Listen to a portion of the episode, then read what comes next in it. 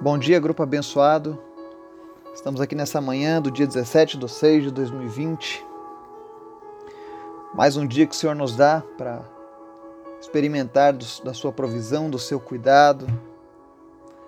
E antes da gente começar o nosso estudo, que será hoje no livro de Mateus, capítulo 6, versículos 24 a 34, eu gostaria de te convidar a orar juntamente comigo.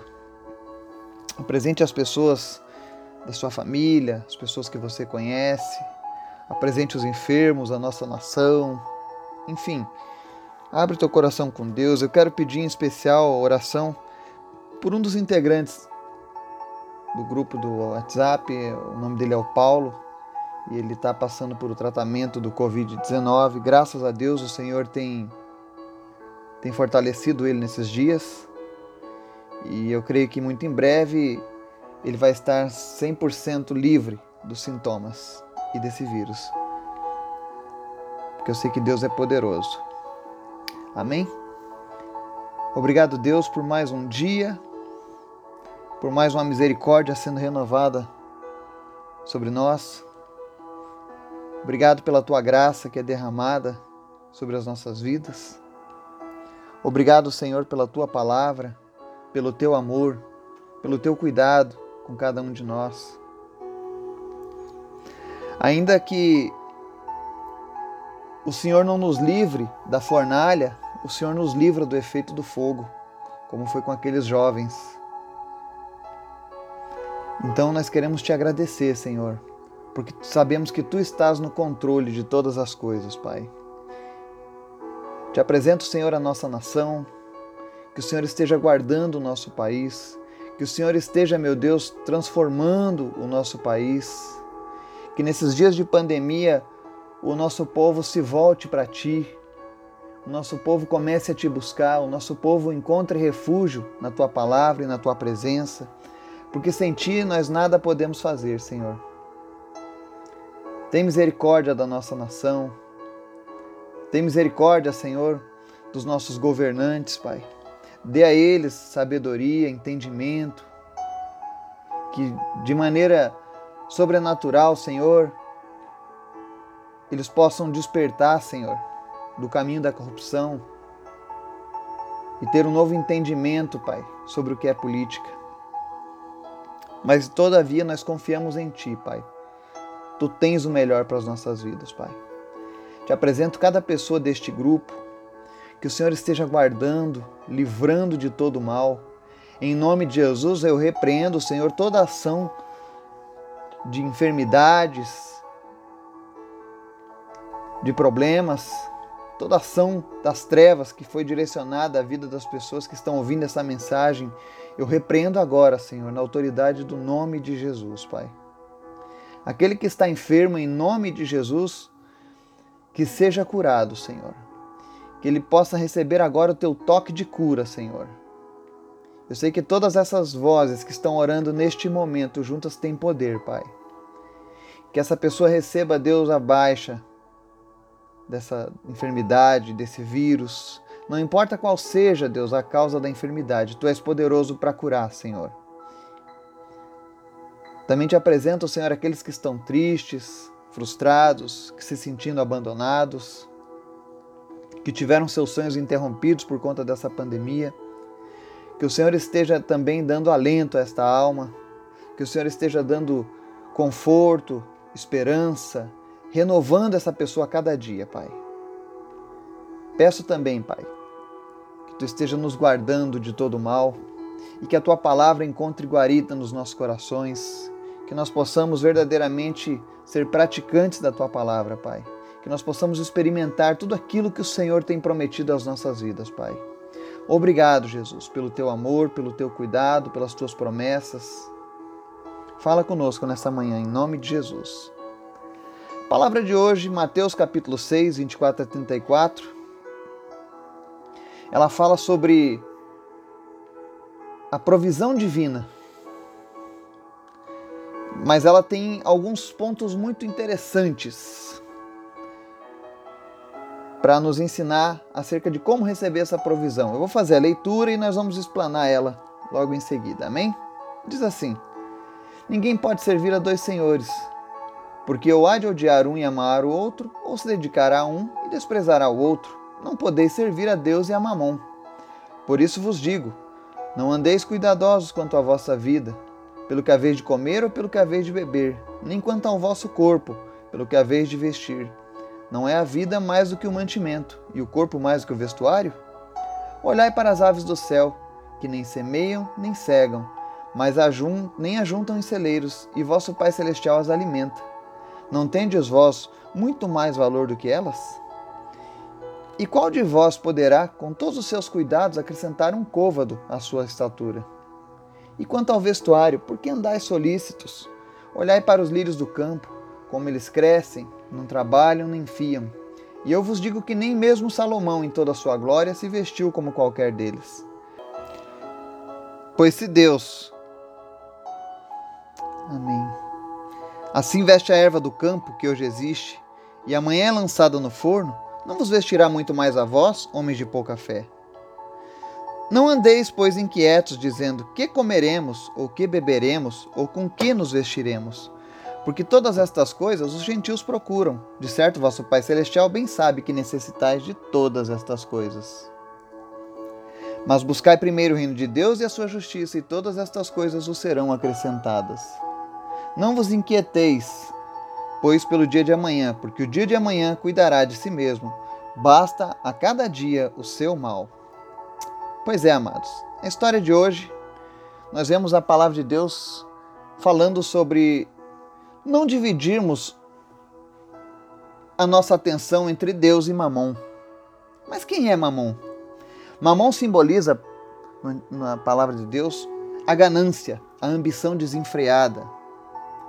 Então você nota que Deus começa nos dando um alerta sobre essa questão. Olha, você não pode servir a, a mim e ser uma pessoa ambiciosa, porque você há de dedicar mais a mim e desprezar a ambição, ou então você se dedica mais à ambição e me desprezar. E você vê que dos versículos 25 a 28, Deus nos diz para não nos preocuparmos com a provisão diária, pois Ele pode nos suprir de tudo. E Ele usa inclusive exemplos da natureza.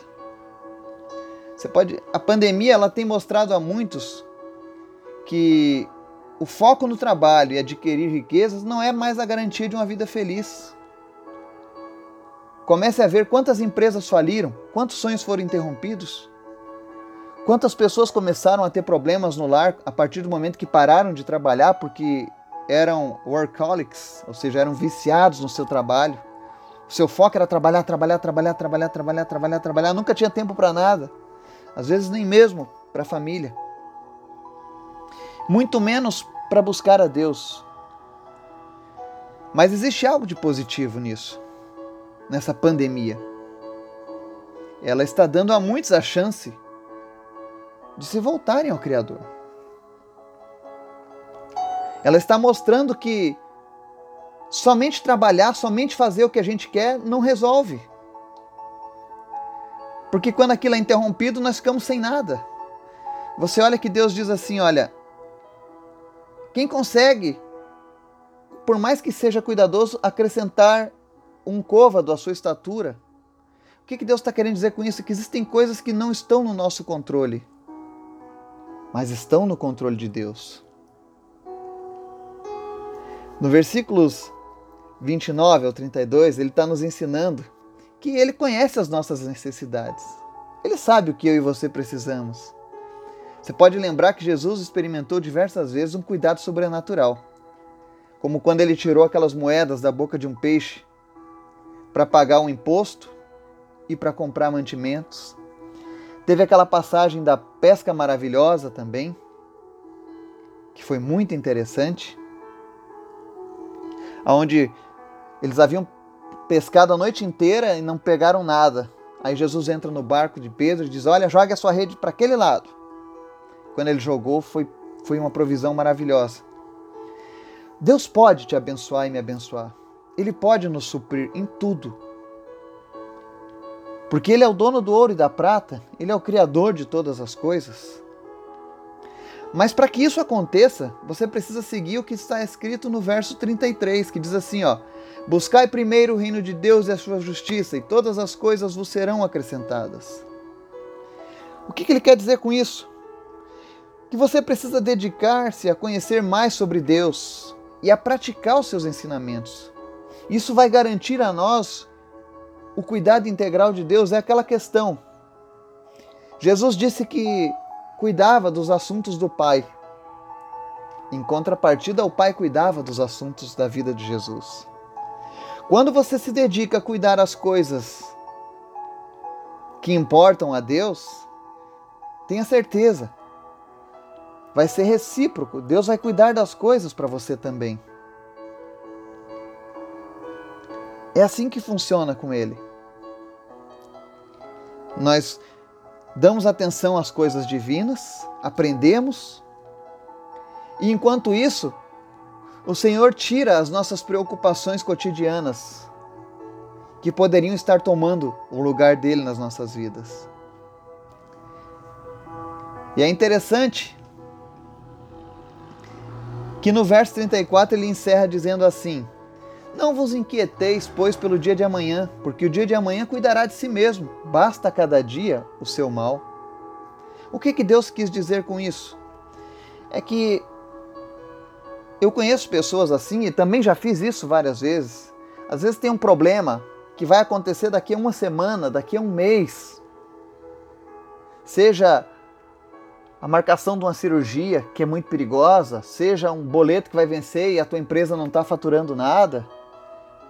Enfim, seja as contas estão vencendo e, e você te, tá vendo que a coisa está se agigantando e você não pode fazer nada e você começa a se preocupar antecipadamente.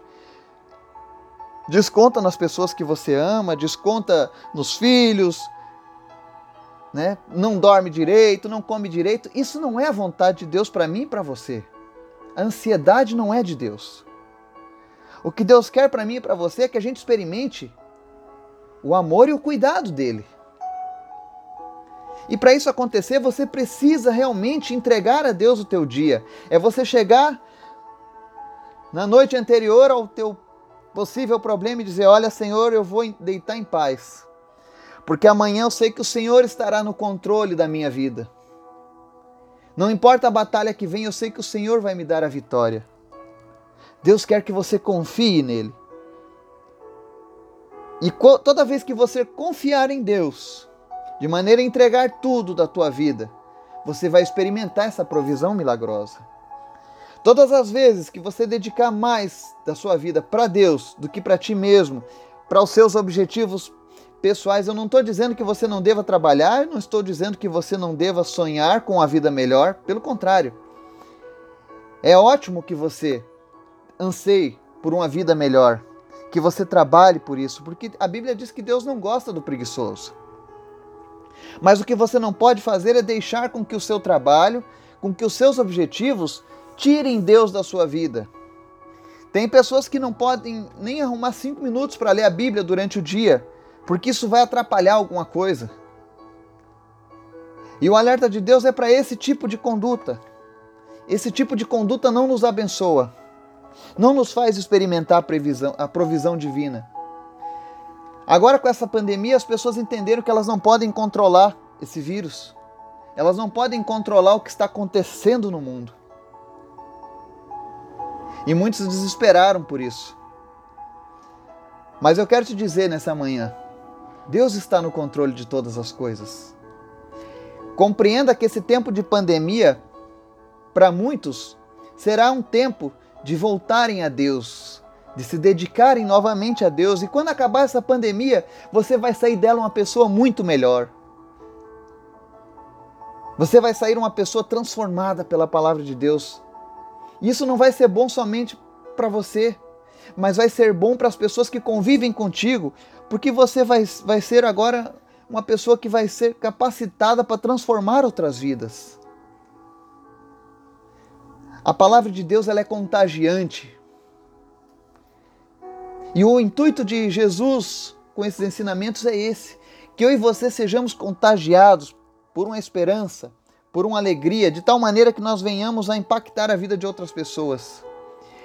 E para que isso aconteça, Deus quer ser Deus de provisão na sua vida durante essa pandemia. Eu quero encerrar com o seguinte versículo que diz assim: Todo o que o Pai me dá virá a mim, e o que vem a mim de maneira nenhuma o lançarei fora, porque eu desci do céu, não para fazer a minha vontade, mas a vontade daquele que me enviou. São palavras de Jesus para mim e para você. Que Deus abençoe o teu dia. Amém.